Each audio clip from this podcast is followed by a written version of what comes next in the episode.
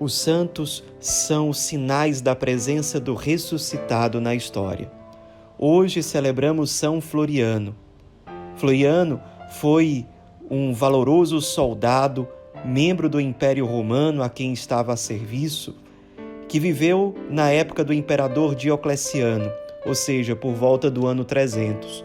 Diocleciano foi certamente o imperador mais implacável na perseguição aos cristãos não só proibiu a celebração das missas, como queimou Bíblias, Sagradas Escrituras e perseguiu os cristãos e levou muitos e muitos à morte.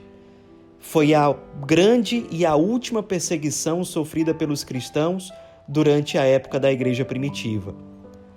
São Floriano era um soldado, líder de um batalhão com mais 40 soldados, que trabalhavam na região onde hoje fica a Baviera, no sul da Alemanha, e onde hoje também fica a Áustria. Certa vez, Diocleciano mandou que o comandante Aquilino fosse até a região da Áustria para fazer com que os soldados cristãos que ali viviam renunciassem ao cristianismo e jurassem obediência ao imperador.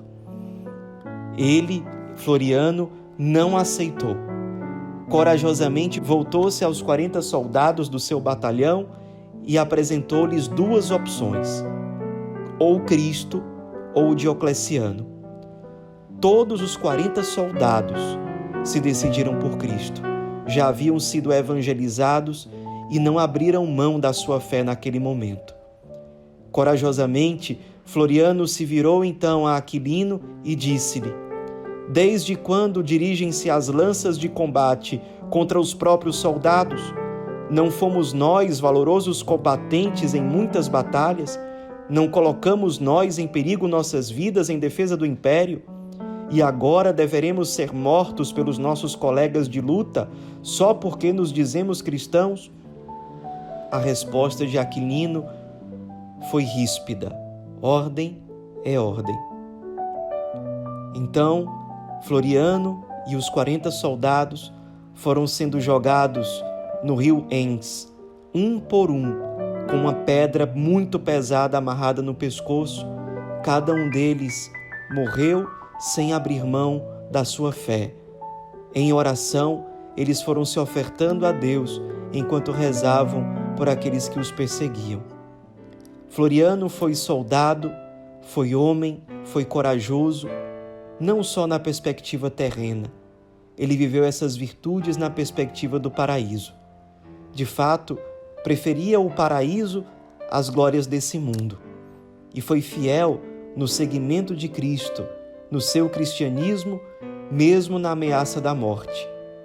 Ele, junto àqueles 40 soldados e outros cristãos, soldados espalhados pelo Império Romano naquela época, pela graça de Deus, foram fiéis ao Cristo e fiéis até o fim.